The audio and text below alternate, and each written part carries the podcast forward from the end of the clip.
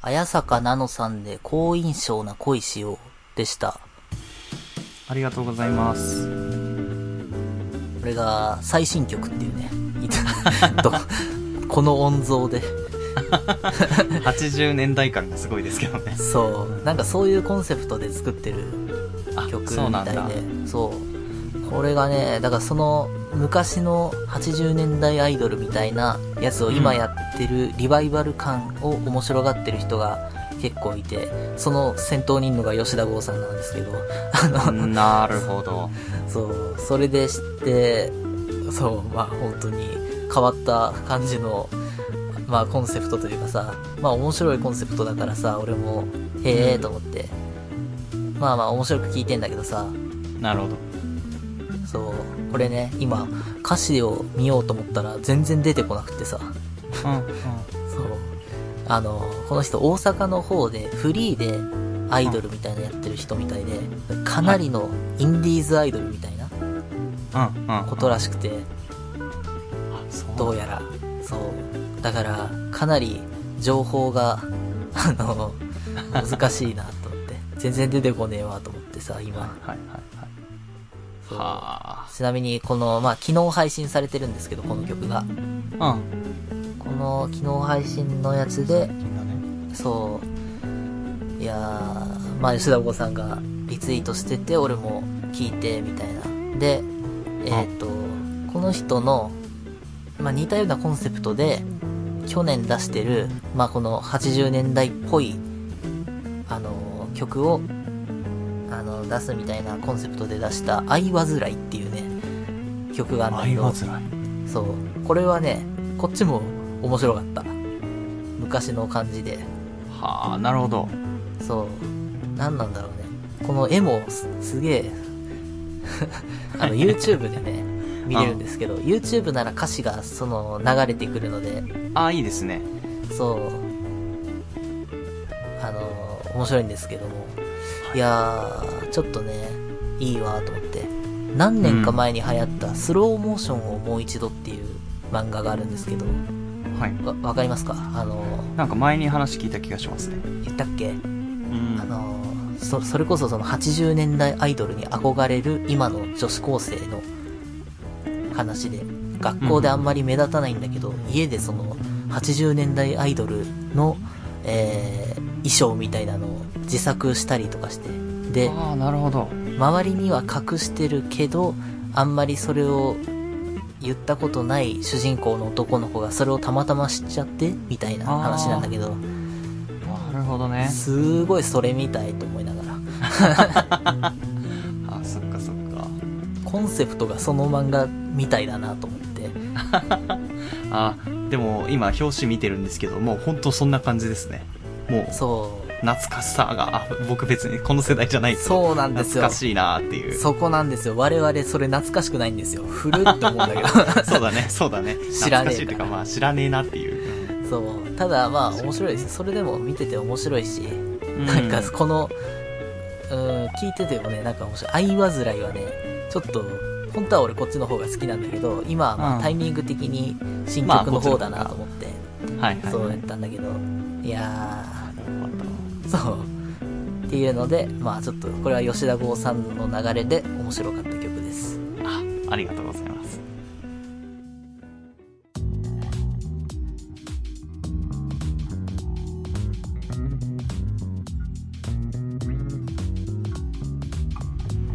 パイロットジャム、お別れのお時間です。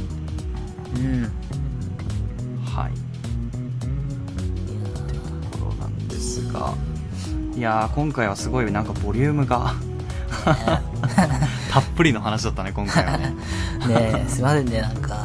いやいやいやいやいやいや。いやー、でもちょっと情報が多くて、しかも濃かったんで、そう、ねすごいなっていうのえ。とまあちょっと広島くんのね、ツイッターとか、まだ僕は見れてないんで、そういうのも、これ終わった後見ようかなと思いますけど。まあ、別にいいけど、そんな。れはね、まあちょっとね、あの配信と、うん。ででででと、えー、タコピーの現在とっていうのは全部見てないと、引っかからないそうだろうね、ところも多いとは思うんですけど、はいはいはい。まあでもそこをちゃんと抑えてる人は広島君と同じ気持ちになった可能性が高いってことですよね。うん。だと思うけどな。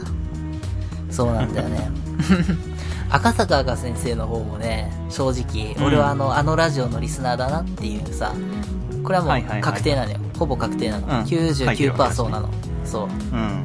えっと赤坂赤先生が明言したのは正直、えっと、そのネットラジオの人が地上波でやってた番組をカバー裏に書いたの。はあなるほど。そう、はいはいはいもうさカバー裏に書いたって言ってる時点でもう見りゃわかるから言えよって話だけどさまあまあちょっとねそこは広島君的にはそう俺は大好きだからその番組が。前も言ってましたもんね。そう大好きな上で今俺が働いてる場がややちょっと近いから。まあまあちょっとそそうね。そう。そうそうそうあんまり無言いたくない理に言う必要ないですけどね。そう、うん。なんだけどそう。でその人たちのそのネットラジオの人たちのファンで構成されたバンドがあるんですよ。でああなるほどね。はいはい、はい、そのバンドの人たちが昔自分らの配信、ラジオだったか配信だったか忘れちゃったけどで、うん。えー実は、まあ、お俺らあの人たちのファンで、えー、と構成されてるもともとはミクシーのグループだったんだってでそこミクシーグループすそう。ごいねでそこで集まってた友達のミクシーの名前がこれなんだけどそれを今バンド名として勝手に俺らが使ってんだけどつって音楽できる人たちはでその中の音楽できる人たちで構成されたバンドなんだけど、はいはい。そのミクシーグループにそのミクシーグループにいたって言ってたかな。なんかまあまああの当時の仲間の中でうん。漫画家を目指してる友達がいてみたいな。で実はそいつ後に漫画家になったんだよねつって。わお。いう話を結構前にしてた。の。そあそうなんだ。うんそれ赤坂赤先生なんじゃないかな、どうなんだろうなって、俺は勝手に思ってんだけど、これは本当に、その後その話を全くしなくなったから、あの、状況証拠があんまりもう集まらなくなった。っていうかね。ただ、かぐや様は告らせたいの中に登場するその、えーギャグというか、ーはい。コメディとかなんか言葉選びとかっていうところに、うん。の端々にちょっと影響が見られてて、その影響の似方がそのバンドのラジオあとかとちょっと似てる部分があるから、でもそれは元が同じだから似てるのか、その同じ環境にいたから似てるのかはちょっと判断できないなと思って。ー、なるほどね。ここは、そう、あのバンドと赤坂赤先生が繋がってたんじゃないかなっていう、俺の想定もうん30%ぐらいだなって思ってるの。30%もなるほどねおないなな、そんなに思ってない。まあまあまあ。ややそうかも、その可能性もなきにしもあらずって思ってるだけ。うんうんうんうんまあそこを直接紐付けるのはまだ時期尚早そうというかそう、全然証拠が集まってない。集めてもないけど別に。まあ集めてるか。これは集めてないって言うと嘘だな。うんまあそうだね、そう。まあ、だから、タコフィーの現在と、浅野稲夫先生ぐらいの、の作者のつながりがあったかな、どうかなぐらいの、うん、はその、まあまあまあ、そういう推測で、その赤坂先生とそのバンドも俺はちょっと、実は結構疑ってるっていうね。あなるほどねあるんじゃないでもやっぱ火のないところに煙は立たないって思うし俺も煙は俺が立ててんだよ、ほら。でも一人でねたそう、一人で立ててたら、でも本当に繋がったケースがね、あるからさ、はいはいはいはいそう、そこはちょっと見逃せないよって俺は勝手に思って。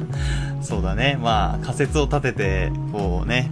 真実を解き明かすっていうのはね探偵や研究者がやってることですからはいだ本当に仮説の域を出てませんけど、うんまあまあまあ、その仮説は仮説で、ちょっと追っていこうと。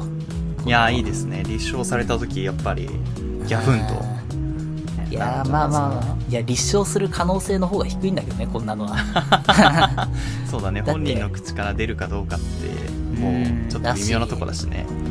やっぱりこういうのって俺の、俺の知識の中で繋げてるだけだから、ああまあそまあまあら繋がりやすいわなっていう話だからさ。そういう風に動いてるしね、うんうん。だから別に俺も絶対そうだなって思ってないんだよ。そうだったらいいなぐらい。そうそうそう。うんっていうなるほ話。どね。だからあんまり真に受けないで、こういうの。まあ、あくまで一つの説としてね。仮説です、これは。そうだね。はあいやー、そうなんですよね。だから、まあ僕はその漫画そこまで詳しくないですけど、広島くんみたいな、こう、なんつうのかね、こう、作家性を重視して読む人っていうのは、こう、本当に漫画に真摯に向き合ってる稀有な人だなと思うから。いやー、まあまあまあままあわかんない。そういう人も多いのかもしれないけど、僕は少なくとも多分今まで会った人の中で、まあ、広島くんを超える漫画好きの人、漫画好きってこう、向き合い方が、やっぱりちょっとその文学的だなと思うからさ、そう。あ。あ、そう。漫画研究者と話すのは初めてかい。なんでちょっとね、お腹いっぱい なんですけど。勝手に言ってるだけだからね。そう、だから漫画研究者の広島くんと、別に今日、今回は別に良かったんですけど、ゆくゆくは、あのー、藤本達樹先生の読み切りあー、まだ読とんでないんだよか。、はい。あれ小僕は読ん読んだんですよ。最新の、そうそうそうそう。昨日だかエリンだったかな。うん。昨日だか一昨日だかやったやつだ。あ、そうですそうです。なんでちょっとここら辺とかも多分、僕と広島くんだと、その読んできた本のフィルター数が違うから、あそう、ちょっと反応も違うだろうなと思って、そう、ちょっとここら辺の話とかもね、まあ、ゆくゆくはできたらいいなとは思います。そうだね。あれだからね、あの、先週もさ、俺ちょっとじ自分で編集したんだっけあれって。多分広島くんじゃないかな、前あ、回は。違う、せ先週じゃない、あれだ、あの、ルックバックと岡崎京子とみたいな話した時にさ、そう、ちょっと俺な嫌な言い方しちゃったなと思ってさ、なんか自分で聞いててさ、あちょっと反省したんですけど、別あ、に、はいはい。作品自体は俺も面白く読んでんだよ。タコピーの現在にしても。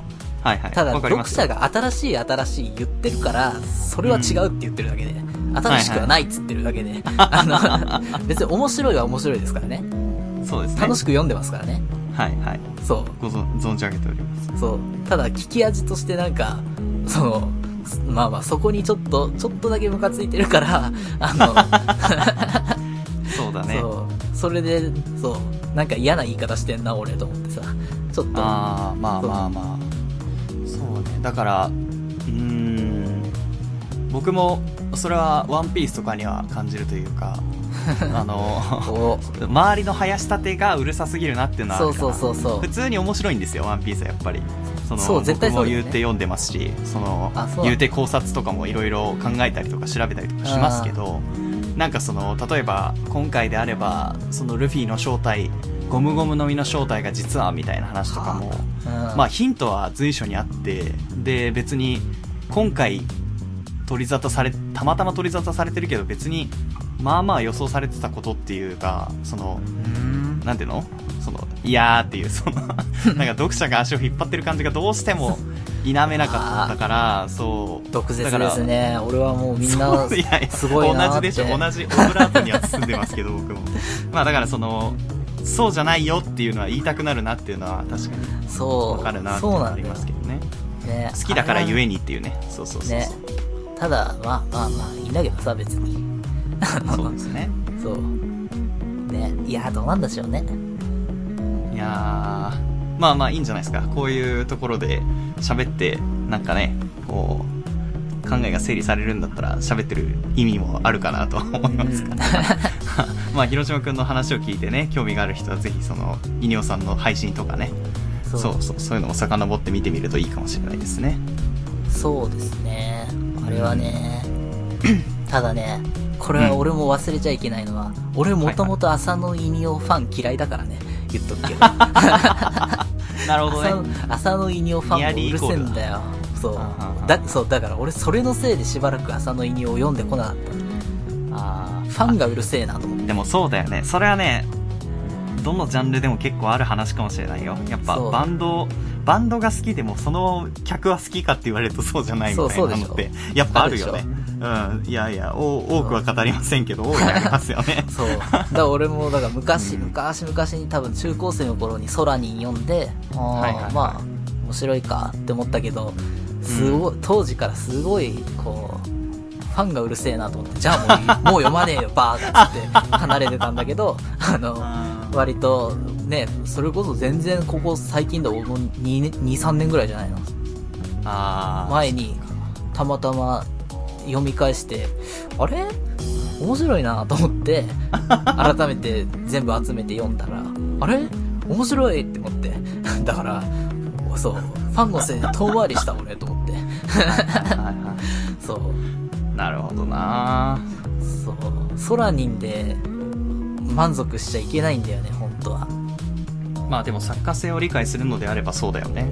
そう、いやー、と思ってね。まあ、そう、あれは勝手に俺が怒ってただけだから別にさ、誰が悪いっていうか、まあ、俺、俺が悪いんだけどさ。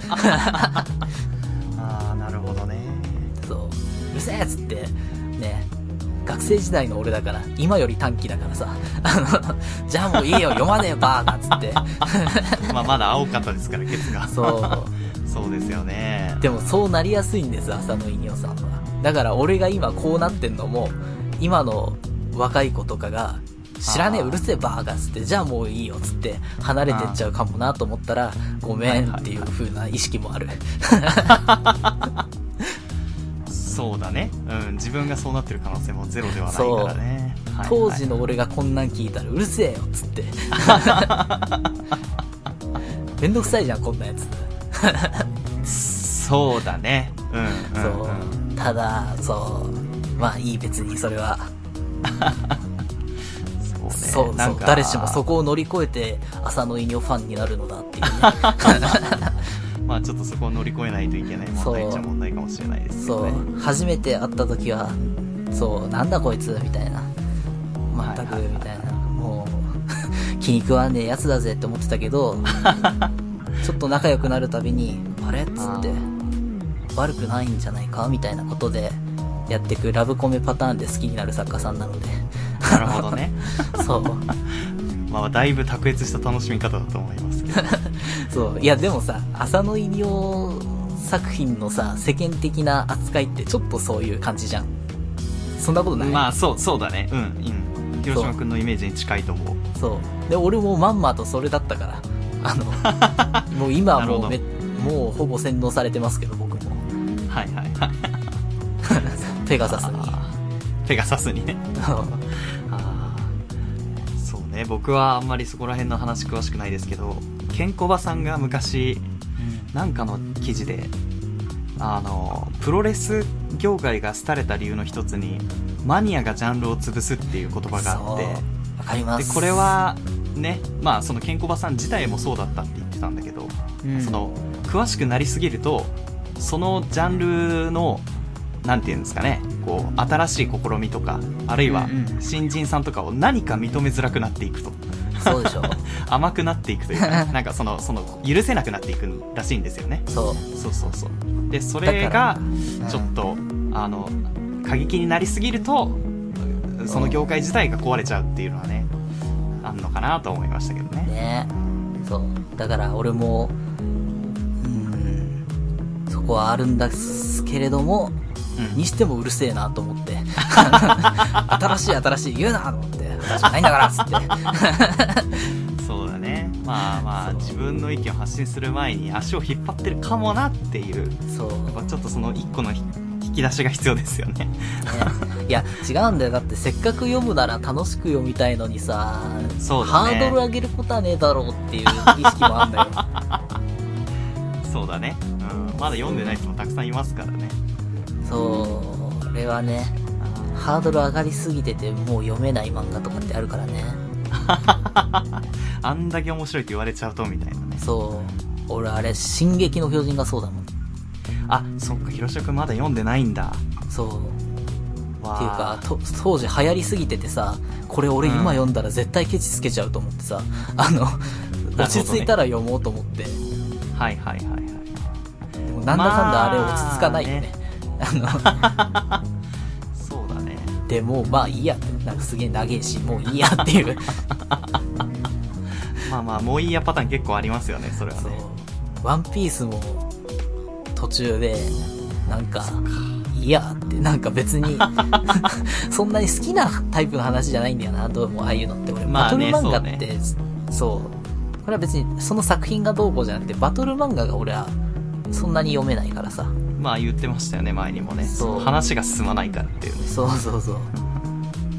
そうね。まあだからやっぱ瞬間最大風速が若い頃にあるかどうかで、その作品を読み続けようかなって、お持久力がつくところはあるから、僕もワンピースはやっぱ、少年時代に読んで面白いって思ったから読んでるのであって、えー本当に面白いって思った？本当に面白いと思ったね。